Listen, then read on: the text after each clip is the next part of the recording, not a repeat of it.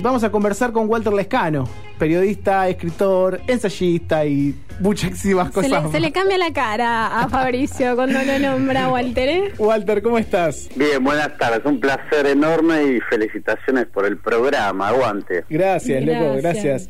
Eh, bueno, eh, eh, eh, nos pasaba un poco esto, ¿no? Eh, un poco eh, queríamos conversar con vos de que comenzamos el programa eh, un poquito más de un mes y, y también tuvimos esta esta noticia y la verdad que este programa es, es- no, no es, es muy no sé, es imposible igual esquivar esa noticia, una noticia que nos generó muchísimo dolor de la muerte de, de Busquet eh, y un poco mm, eh, arrancar por ahí, ¿no? De, de, de que era para vos también la figura literaria de Busquet. Sí, eh, eh, soy de los que creen que la muerte no mejora a nadie, así que atajándome con eso voy a decir lo siguiente. Busquet era el mejor escritor argentino de los últimos 20 años. Eh, no solamente por la... Eh, por ahí es un lugar común dentro de la crítica literaria decir que alguien tiene una potencia literaria. En el caso de Busquet, eh, creo que él rasgó un poquito más atrás de eso, que es tratar de ver cuáles son los resquicios por los cuales todavía la literatura argentina no había transitado, por lo menos no había llegado a ese nivel de, de poder tal como lo hizo él, ¿no? O sea, do- una novela bajo este sol tremendo, que, fue a un concurso, el anagrama, no, no ganó, pero era tan bueno que, que nadie se pudo hacer el boludo con eso, y Arralde le mandó un mail a Busquet para decirle, che, te quiero publicar igual.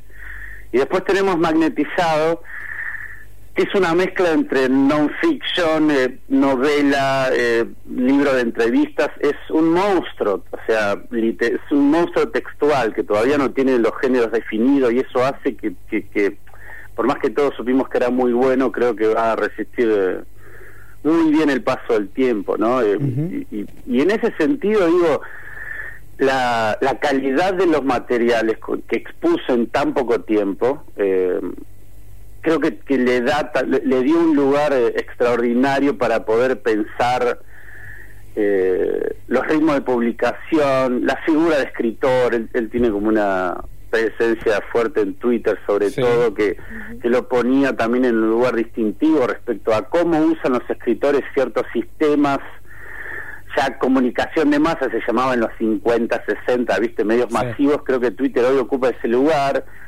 y, y en ese caso Busquets le dio como una vuelta de rosca también a ese aparato novedoso que era Twitter, viste. Sí. Entonces son como muchos flancos. Perdimos un soldado que era bueno en muchos territorios, viste. Em, a veces es un lugar común también decir era como el mejor de los nuestros, ¿no? Pero sobre todo porque uno se quiere sentar en esas mesas donde está gente como Busquets, ¿no? O sea, eh, fue una pérdida terrible y, hay una novela, hay un primer borrador terminado, o sea, lo que me gustaría en este momento estar haciendo es leyendo eso, ¿no? Claro. Claro, sí, sí, y, y conmemorarlo así también. Y nombrabas eh, eh, las diferentes, eh, lo completo también un poco que era de él, eh, y a mí me da un poco la sensación, y creo que, que pasa un poco con hasta con tu propia literatura, que es manejar bien los recursos gramaticales y romperlos para utilizarlos de otra manera, ¿no? Y esto es como lo hacía él con Twitter, porque hizo básicamente su, su Twitter era era como una obra en sí. O sea, yo yo recomendaba capaz su novela eh, o su libro y le decía, pero seguilo en Twitter, ¿no? Era como una reversionar el mismo medio que él estaba utilizando para, para comunicarse, como una red social. Sí, sí, me encanta esto que decís. Y te sumo algo. Está el blog de él, borderlinecarlito.blogspot. Ahí también, aparte de- de hacer unos posteos increíbles, eh, notita al pie. Yo tu- tengo una editorial que se llama Mancha de Aceite, ínfima, artesanal todo, y en un tiempo yo lo quise publicar eso, ¿viste? Eh, no, no me dijo que no. Primero, se me, por supuesto, se me rió en la cara. Después, cuando paró de reírse, me dijo, Anagrama no me deja publicar nada en ningún otro lado. Claro. Eh, cierro notita al pie. También hay unos eh, una especie de podcast que él hacía an- antes de los podcasts, ¿no? Obviamente, ¿no? Como unos audios, unos programas Sí. rarísimos, él Eh, también eh, tiene una... Están en YouTube, si no me equivoco, esos. Claro, y, también hay una carrera radial ahí muy importante, era un tipo que sabía muchísimo de música, eh, que sabía mucho también de asesinos seriales, sabía de aviones, sabía de la Segunda Guerra Mundial, sabía de Malvinas muchísimo, era muy fan de, los que habían pilotos de aviones de, Malvinas que, que, habían sobrevivido y él estaba también muy en tema. Eh, digo, estábamos frente a un tipo que se corría absolutamente de, la normativa que implicaba pensar que es un escritor hoy en día, ¿no? Y creo que es, ese tipo también de, de encare que veíamos en Twitter, como, como si uno dijese, el tipo anuló el super show y decía todo lo que se le venía a la mente, ¿viste? Como si no existiera filtro. Dicho por supuesto que como ese escritor dicho de una manera que trascendía el, la mera catarsis o el mero descargo, ¿no? Y eso, como vos bien decías, lo vuelve una especie de obra literaria eh, encapsulada en 140 caracteres, ¿no? Entonces, me encanta lo que decís, pero también el tipo abría un campo increíble, ¿no? Eh, nada, aparte lo monstruoso que era en Twitter, vos lo, después lo, lo veías, yo tuve la suerte de, de, comer un par de veces con él, tomar unas birras, hablar cosas legales e ilegales, y era como un complemento también de ternura, un, componente de alegría, un componente que te podías eh, contar chistes y, o, o, hablar estupideces. Sí. ¿Se entiende lo que digo? También son muchas facetas que, hemos perdido, lamentablemente, ¿no?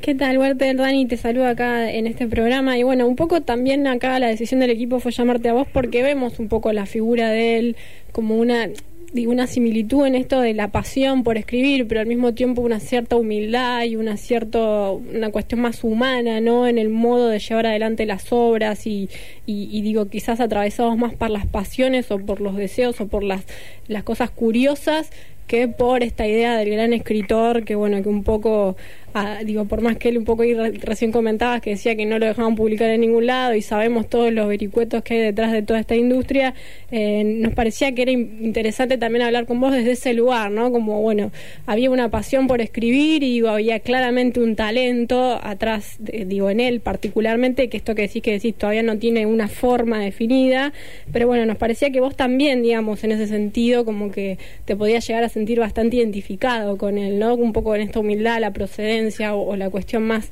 más popular, digamos, que, que, también un poco la figura de él, hasta su aspecto también, uno puede decir que era, digamos, esto que vos decís, uno de los nuestros.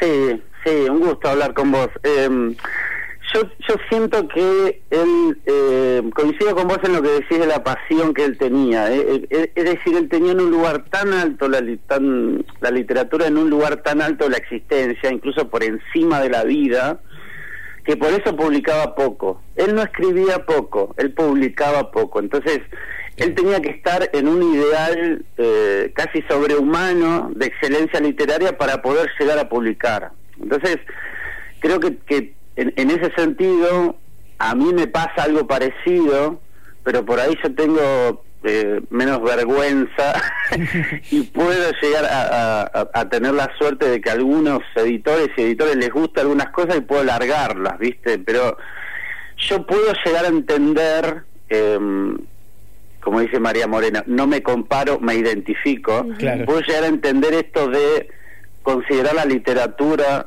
la escritura por encima de cualquier tipo de experiencia experiencia que podamos tener en el cotidiano.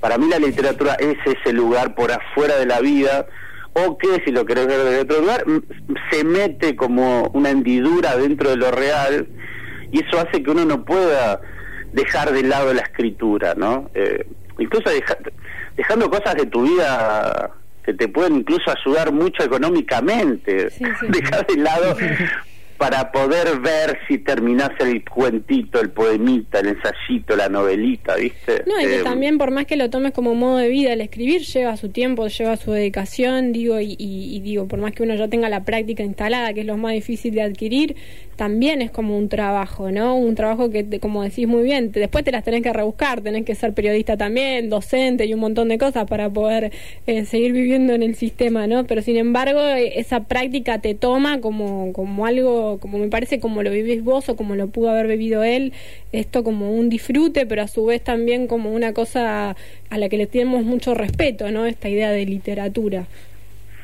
Sí, está buenísimo eso que decís. Me, me, me hace acordar un poco al prólogo de música para camaleones de capote, ¿viste? El tipo decía, la escritura es un látigo que sirve para, para defenderse, pero también para autoflagelarse, ¿no? Entonces está como esa dualidad entre esto me salva la vida y un poco me la está cagando, ¿no? O sea, pero pero entre todas las formas de vida insoportables que hay, esta es la que me copa. Walter, eh, eh acá Lucas, yo te corro un poco nada más del terreno, ¿no? del, del, recuerdo, pero sí seguimos en el, barro de la música. Vos venís escribiendo unas seguidillas de ensayos, no días distintos sobre la trilogía de Calamaro, Un regalo del diablo sobre dos minutos, has escrito sobre El matón policía motorizado, La ruta del sol, por ejemplo. Pero uno de los últimos que sacaste, que es un ensayito usando tu slang, eh, es sobre el primero de los Strokes, Is This It, eh, al cual pusiste además El resplandor de la mugre. Como, como lector me llama mucho la atención la elección de ese disco, porque tal vez estamos acostumbrados a una visión tuya un poquito más turra, ¿no? Sin desmerecer eh, el término de, de tu visión sobre la música y sobre algunos artistas en particular. Y yo lo relaciono a los Strokes con algo un poquito más cheto, por llamarlo de alguna manera. ¿Por qué los Strokes? ¿Cuál es tu vínculo con la banda? Sí, sí, me, gusta eso. Eh, hay, hay, dos cosas ahí. Por un lado, la, colección tiene que ver con eh, trabajar desde un show, digamos, como que haya una idea de, algo biográfico. Y por otro lado, me parecía también una elección no tan obvia y que representaba un desafío. Digo, tratar de explicar o ensayar ideas alrededor de la Nueva York del 2001, ¿no? O sea, desde... Lo, lo pongo en estos términos, como una cabeza de un cabezón de conurbano puede pensar una Nueva York de fin de siglo XX. Me parecía como un desafío muy erótico, ¿viste? Decir, bueno, esta es una cama en la que me voy a tirar a ver qué pasa. Y se juntaban esos dos elementos, ¿no? Un pedido del editor, un tipo hermoso, Matías Bauso, que, es un periodista también increíble. Eh, y después también esta cuestión de que para mí escuchar Easy de los Strokes eh, luego del estallido del 2001 en Argentina, por si no lo saben, Easy salió el mismo día que sucedió el ataque a, las Torres Gemelas, ¿no? Ah, sí, sí, fue, salió el mismo día y yo lo escuché en febrero del 2002, ahí nomás del, del estallido del 2001, así que me, me da un poco una sensación de país destrozado del norte, país destruido del, del, culo del mundo. Y, ese, ese disco para mí me ayudó bastante para poder sobrevivir algunas tardes en algunas esquinas, ¿viste? Incluso todos pensaban como Lucas, ¿qué es esta chetada que estamos escuchando? Walter, eh, sacalo ya mismo para escribiendo vos aparte de... no te hagas, no te hagas el blanco. Claro, si te Estamos en la esquina de un barrio. el próximo de Madonna, chicos, no se preocupen. pero pero pero me gusta también ese corrimiento, ¿viste? me, me parece que era que era la posibilidad justamente de generar escritura, lo que decía la compañera, ¿no? Generar un tipo de textualidad que a vos te pone también en una situación de pensar, de ver qué tipo de palabras usar, cómo acercarse, cómo acercarse un tipo que no conoce a su padre, que, que tuvo una vida gitana, al hijo de una de las agencias de modelos más grandes del mundo, Julián Casablanca. ¿Cómo voy a hablar de él? Bueno, creo que ahí también se pone en juego, ustedes son periodistas también, digo, ¿cómo hablamos de algo que no es que nos es absolutamente lejano? ¿Qué tipo de lenguaje creo ahí para mínimamente se produzca un puente de conexión y comunicar algo, ¿no? Em, la palabra desafío no, no, no me gusta porque me suena cheta, pero sí me parecía que había una vinculación que podía encontrar, ¿no? Hay, hay algo también, me parece, en esto que decías, el Nueva York del 2001, algo que de lo que hablábamos eh, sobre Busquets, algo que hablábamos de tu obra, digo, ¿qué, qué puede cuál es ese hilo invisible que conecta todo. Y, está con una palabra que decía Lucas recién te preguntaba, el barro, ¿no? Que cuando uno va a ese barro, de que, quizás a uno lo puede considerar como algo social, pero para mí algo emocional, ¿no? Que digamos lo que nos termina poco uniendo es tener, eh, pasar por diferentes situaciones, pero tener más o menos los mismos sentimientos en esas situaciones. Sí, sí. Si vos pensás en los dos libros de Busquets, eh, los personajes que él abordó son seres que estaban por afuera de los planes de cualquier vida que se considere habitual, normal, rutinaria. Eh, y ese efectivamente es un barro emocional, ¿no? O sea, algo que eh, poca gente quiere, algo que es necesario dejar al costado, incluso gente que te quiere te va a dejar al costado para poder seguir adelante, ¿no? Y triunfar en la vida. Entonces, ¿quién se ocupa de eso? O sea, ¿quién es eh, la persona, el ser humano que trata de ver lugares que todo el mundo quiere incluso tirar debajo de la alfombra, ¿no? Bueno, creo que hay algo ahí de, los poetas, los músicos, los, artistas plásticos, los actores, directores, que tratan de ver cuáles son esos lugares que, mm, que, no, que no, ni siquiera están eh, tomados en cuenta como elementos de valor, ¿no? Entonces, cuando hay alguien que dice esto no tiene valor, a mí me interesa, a ver qué hay ahí. Cuando alguien dice esto me parece una basura, esto lo que sea, yo creo que ahí hay, hay, como la posibilidad de encontrar eh, un diamante en la mierda, ¿viste? Porque hay que buscar siempre a contramano a contramano de los chetos, ¿no? O como a contramano de, esa ideología de clase media, ¿viste? Que, que las cosas tienen que estar bien, perfectas, hay que resolver todo, recibirse en cuatro años, ser delgado, alto, blanco, los detesto, los detesto, sí. los detesto a, todos. Además esa política tiene que ver no con resaltar lo que está limpio, por decir una manera, sino que tapar lo otro.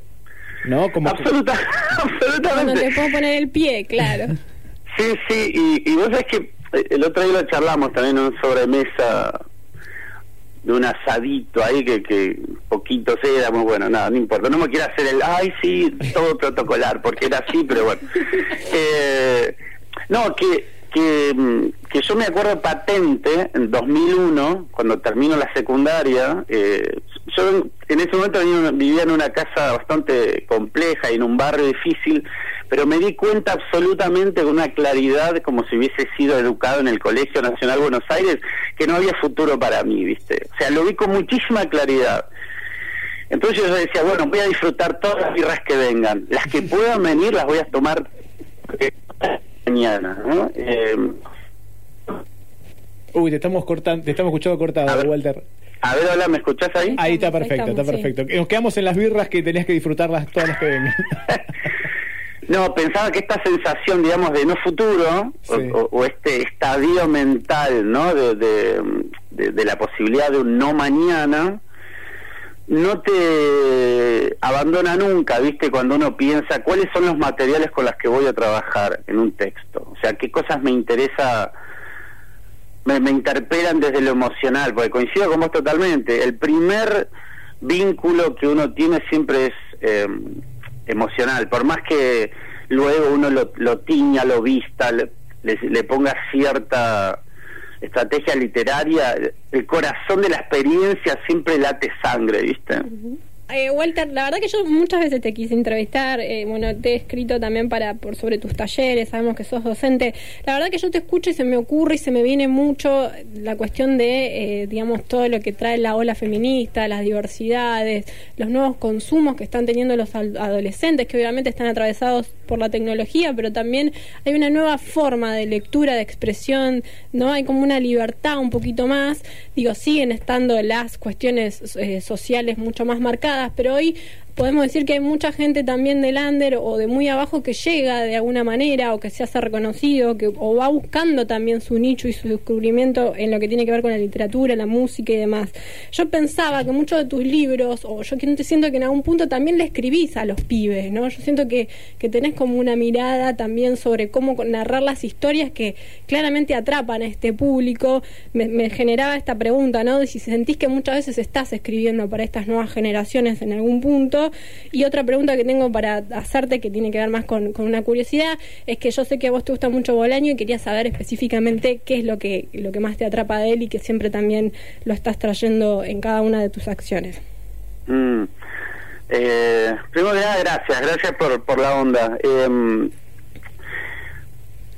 yo, yo empecé a escribir eh, porque una vecina que, que, me enamoró durante tres meses me abandonó un día para el otro. O sea que el comienzo con la escritura fue una ruptura y eso después, cuando empecé a escribir, eh, me, me, di cuenta que pude olvidarme muy rápidamente de eso, pero sí tenía ganas de ver cómo consigo que la destrucción de un pecho puede ser transmitido en un papel y que alguien lo lea y, suceda algo, ¿no? En, ese fenómeno increíble que es leer, ¿no?